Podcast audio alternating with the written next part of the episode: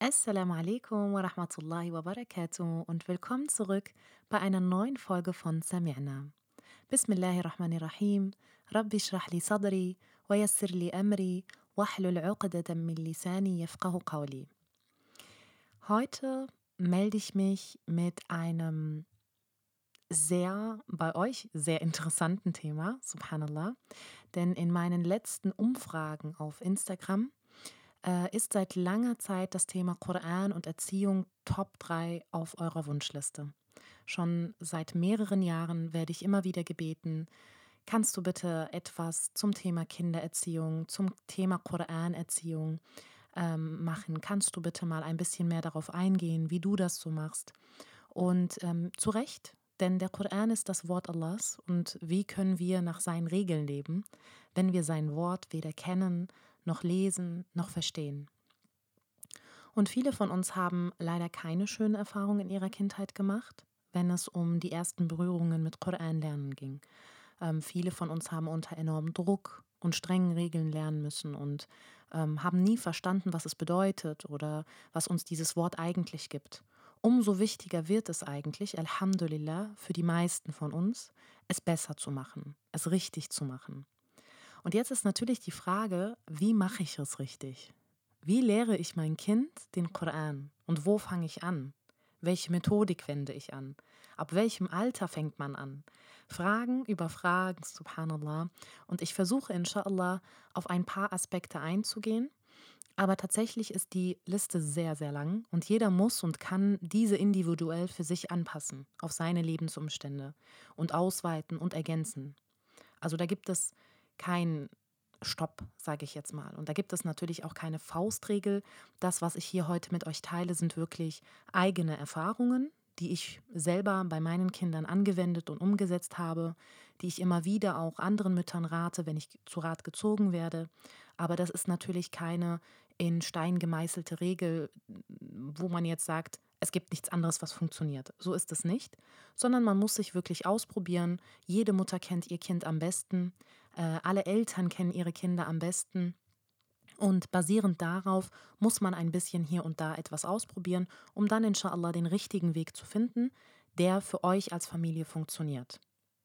Ein sehr wichtiger Aspekt in meinen Augen ist der Aspekt des Vorbildseins. Ähm, das heißt, arbeite erstmal an dir, damit du es deinem Kind auch authentisch rüberbringen kannst. Das heißt nicht, dass ich ein Pro sein muss und erst dann mit meinem Kind lernen kann.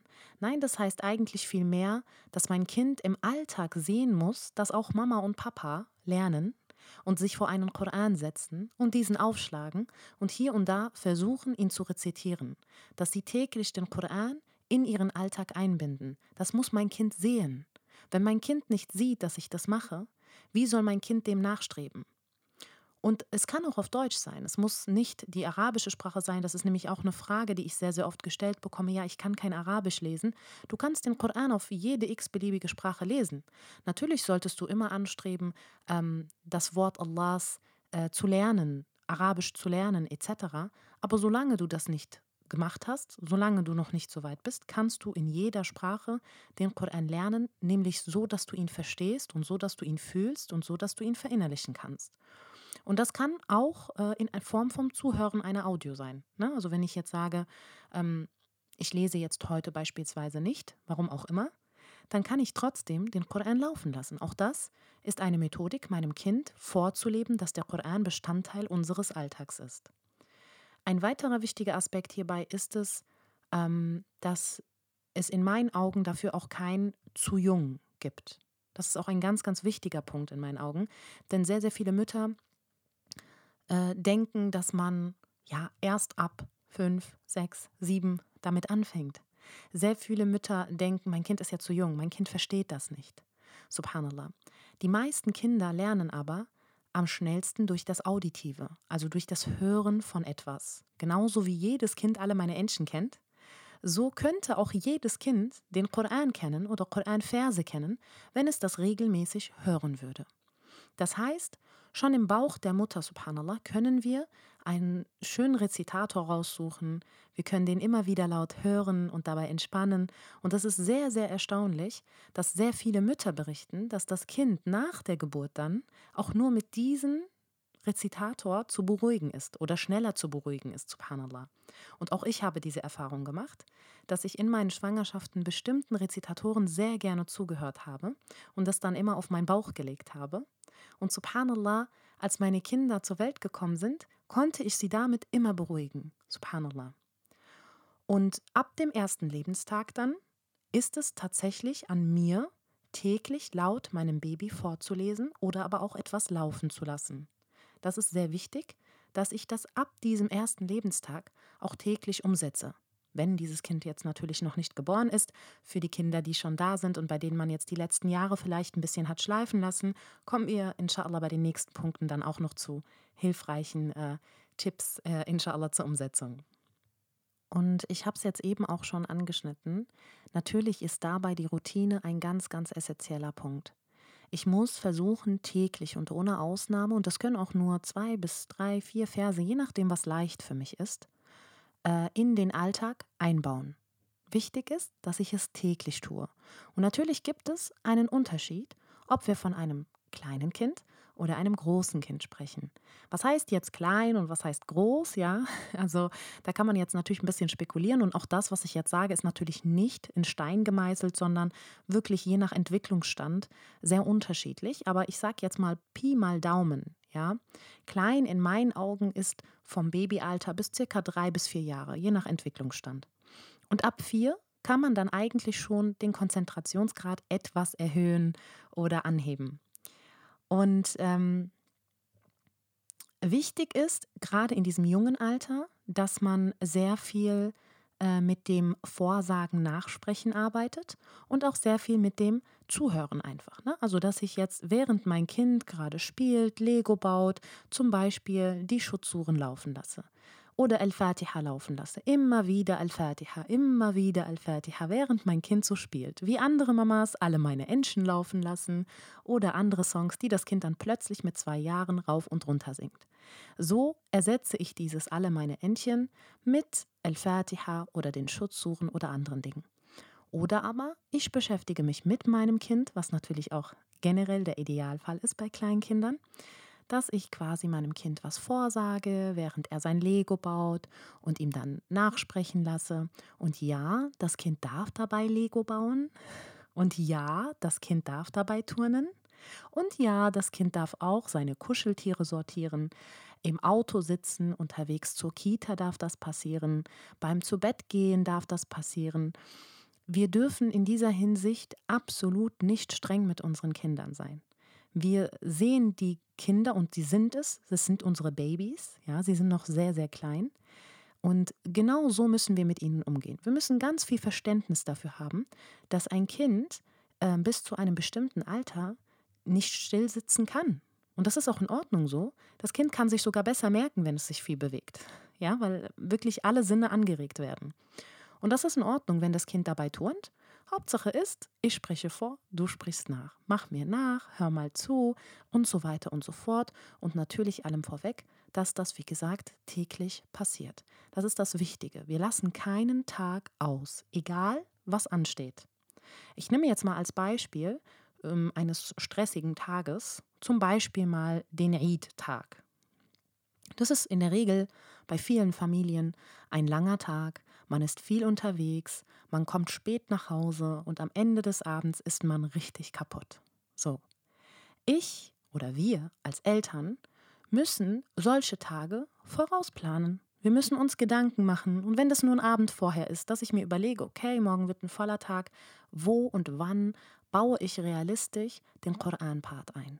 Und wie gesagt, auch da, es reichen manchmal zwei Verse, die wir einfach wiederholen für fünf Minuten. Wir reden hier nicht von einer halben Stunde, wir reden nicht von einer Stunde, schon gar nicht bei Kindern unter fünf, sechs Jahren. Wir sprechen wirklich manchmal von fünf Minuten, von zehn Minuten, das war's schon. Hauptsache, es passiert täglich. Also ihr merkt schon, dieses täglich ist äh, ein Kaugummi, der sich jetzt hier zieht über den gesamten Podcast. Und ich überlege mir dann quasi, wo baue ich das heute ein? Ist es eher auf der Fahrt vielleicht zu den Großeltern oder vielleicht beim Gang zur Moschee Oder vielleicht ist es abends im Bett, weil ich weiß, dass wir da generell einfach noch unser Ritual haben. Wenn ich aber weiß, ich habe ein Kind, was mir meistens im Auto schon einschläft und dann gibt es kein abends im Bett, dann muss ich mir natürlich überlegen, wie ich das in meinen Alltag einbauen kann. Und wenn ich dann also diesem Kind von klein auf schon signalisiere, dass es keinen Tag ohne Koran gibt, dann wird es das vermissen, wenn es nicht mehr stattfindet, oder? Das ist das Ziel. Das Ziel ist, dass mein Kind den Koran liebt, dass mein Kind den Koran braucht und ihn vermisst, wenn er kein Teil des Tages ist. Und wenn ich meine Kinder, also wenn ich, ich kann euch gerne ein Beispiel nennen, wenn ich heute meine Kinder ein bisschen hektisch und in Eile ins Bett schicke und sage, jetzt geht mal schnell ins Bett, heute schaffen wir kein großes Ritual, Mama ist im Stress, Mama hat was zu tun, dann heißt es trotzdem immer Mama Koran. So ohne Koran wollen die nicht mehr einschlafen. Und im allerschlimmsten Fall, wenn auch ich sage, ich schaffe das heute nicht mehr, dann lasse ich es laufen. Aber was auf keinen Fall passiert ist, dass es ausfällt. Und das ist quasi unsere goldene Regel. Und oft heißt es auch, mein Kind kann das einfach nicht, der kriegt das gar nicht in seinen Kopf, ich habe es schon ein paar Mal versucht, aber irgendwie bleibt, mein Kind ist anders, bei meinem Kind bleibt nichts hängen. Die Realität ist aber, und das ist leider die harte Realität, was ganz viele einfach nicht wahrhaben wollen, du ziehst es nicht durch. Du nimmst dein Kind nur einmal in der Woche und ärgerst dich dann, dass nichts hängen bleibt. Wenn ich dir jetzt aber einmal in der Woche für zehn Minuten einen Goethe-Text hinlege, dann frage ich mich, ob du ihn sofort lernen könntest. Mit all den Fremdwörtern aus der damaligen Zeit. Wenn ich einmal die Woche einen französischen Text dir hinlegen würde, den du nicht verstehst, wie gut bleibt er hängen? Das müssen wir uns mal fragen. Wenn du diesen französischen Satz aber täglich liest, dann sitzt er vielleicht nach drei, vier Tagen. Denn Fakt ist, die Kinder verstehen diese Worte noch nicht.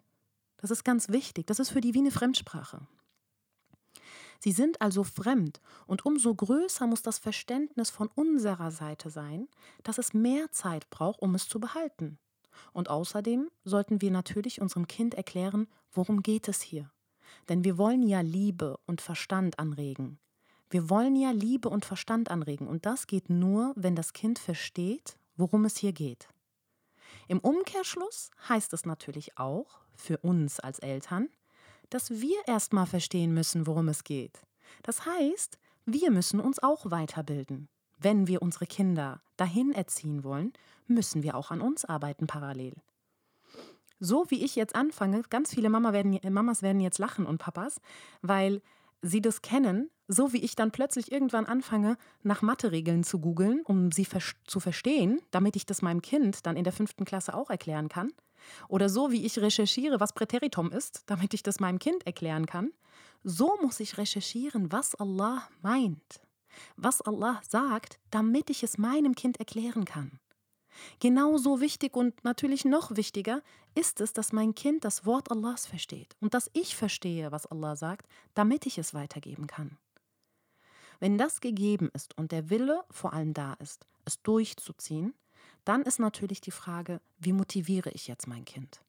Ja, vor allem wenn die Kinder noch sehr klein sind, unter zwei, dann reicht manchmal auch ein großes Wow, ein Applaudieren von Oma und Opa oder eine Standing Ovation der Kuscheltiere. Das Kind freut sich über diese kleinen Anerkennungen wie wild, ja? Und die Bühne, diese Bühne, die das Kind kriegt, darüber freut sich dieses Kind. Und sowas will das Kind dann immer wieder. Das Kind will, dass Mama nochmal Wow sagt. Das Kind will wieder, dass Oma, Opa und alle Tanten klatschen. Also wird es etwas, was das Kind gerne macht, gerade so in dem Alter bis zwei, drei Jahre. Und ab zwei, drei Jahren habe ich persönlich dann eine Korankiste eingeführt. Die, die mir auf Instagram folgen unter Ella Voice, die kennen die Korankiste bereits. Das ist quasi mein Begleiter über einen großen, langen Zeitraum gewesen und teilweise auch immer noch. Und diese Korankiste äh, empfehle ich sehr gerne und immer wieder. Aber das ist so ein persönliches Ding, was ich einfach ganz toll finde. Das muss man natürlich nicht machen. So, was ist eine Korankiste? So, ich habe eine Kiste gekauft und diese mit meinem Kind gestaltet und bemalt, mit Stickern beklebt, wie auch immer. Ich habe sie dann mit Kleinigkeiten gefüllt, die mein Kind erfreut, angefangen bei damals, in Anführungsstrichen, Rosinentütchen, einem Riegel, Quetschis, einem kleinen Auto oder einer kleinen Figur, Lego-Steinchen, Stickern, Glitzerstiften, Ü-Eiern etc. etc. Eine bunte, mega interessante Kiste, die das Kind sonst nicht in die Hand bekommt. Nämlich nur dann, wenn wir unsere Koran-Routine erledigt haben. Ruft das Kind nach der Kiste, erklären wir dem Kind natürlich, unsere Koran-Einheit müssen wir jetzt erstmal machen, denn dann kannst du in die Kiste greifen. Und was natürlich gerade am Anfang ganz oft passiert, ist, dass die Kinder das erstmal noch nicht richtig verstehen. Das heißt, ein Kind kann auch mal weinen, weil es will einfach in die Kiste greifen. Es will jetzt kein, nicht irgendetwas erfüllen oder irgendetwas machen. Es will einfach in diese Kiste greifen. Und das gerade auch so in dem Alter von zwei Jahren, Trotzphase und so weiter. Das Weinen kann sich auch mal ziehen. Ich glaube, die Mütter da draußen wissen, was ich meine. Das kann auch mal ein richtig desperate Ausrasten werden und kein Weinen mehr. Aber das ist okay. Wir versuchen das Kind zu beruhigen. Wir erklären dem Kind immer wieder, du darfst ja reingreifen. Aber wir machen jetzt erstmal ein bisschen was. Wir lenken das Kind ab. Aber wir nutzen diese Kiste nicht als Trost oder für andere Zwecke. Das ist ganz wichtig an dieser Stelle, denn dann verliert sie ihren Reiz und das Kind hat verstanden, dass es mit ganz viel Weinen und Ausrasten auch an diese Kiste kommt. Und dann wird die Kiste nicht mehr dein Helfer sein, sondern dein Problem. Also wir lernen jetzt, Konsequenz an dieser Stelle, Disziplin, Durchhaltevermögen ist hier super wichtig für Eltern. Na? Also, dass wir hier genauso diszipliniert sind, wie wir es bei Essensregeln am Tisch sind, wie wir es vielleicht beim Hauen sind, ne? wenn wir sagen zu dem Kind, wir wollen eben nicht, dass du jemanden haust oder dass du jemanden einfach mit einer Figur beschmeißt. Da versuchen wir auch dem Kind diszipliniert das Spielzeug dann eben wegzunehmen, bis das Kind verstanden hat, dass wir damit nicht schmeißen und so weiter. Auch hier müssen wir natürlich auch mit viel Geduld, natürlich auch mit viel Liebe, altersgerecht. Ich sage jetzt nicht, schimpft euer Kind ein, um Gottes Willen. Aber wir müssen dem Kind erklären, da gibt es Regeln. Diese Kiste ist was ganz Besonderes, weil die Worte von Allah sind auch etwas ganz Besonderes. Und natürlich passen wir die Inhalte dieser Kiste dann dem Alter und der Interessen des Kindes an. Ja? Ab circa sieben Jahren würde ich jetzt sagen, und da auch da wirklich nach Entwicklung, je nach Entwicklung ist auch unterschiedlich, brauchen wir die Kiste eventuell nicht mehr so aktiv, sondern switchen dann langsam auf Belohnungen nach größeren Erfolgen um. Wie zum Beispiel, nachdem das Kind eine ganze Sura neu gelernt hat und gefestigt hat, bekommt es dann eine Belohnung. Jetzt ist natürlich die Frage, definiere Belohnung. Es kann ein kleines materielles Geschenk sein, aber Vorsicht, denn hier laufen wir natürlich schnell Gefahr, dass es nur noch materiell wird und man irgendwann das Ganze nicht mehr toppen kann und somit dann auch der Reiz verloren geht.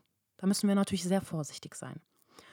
Oder wir gehen auf Belohnungen, wie zum Beispiel einen gemeinsamen Abend mit Mama alleine. Gerade wenn man mehrere Kinder hat, ist das schon was ganz Besonderes. Ne? Also die Mamas, die mehrere Kinder haben, die werden das jetzt auch fühlen, denn es ist super schwierig, da für ein Kind dann Platz zu machen. Und dann ist es schon was ganz Besonderes, wenn man sagt, wenn du dieses Sura auswendig gelernt hast, dann hast du dir einen Abend mit Mama ganz alleine verdient, dann überlegen wir uns was und wir machen was zusammen oder eben einen Ausflug für die Familie, dass sich das Kind mal aussuchen darf. Das Kind darf mal entscheiden, was wir am Wochenende machen. Oder mal eine Übernachtung bei Oma oder bei der Tante oder oder. Also ihr seht, es geht auch im Materiell. Und das sind natürlich äh, Dinge, die man sehr gut langfristig auch halten kann.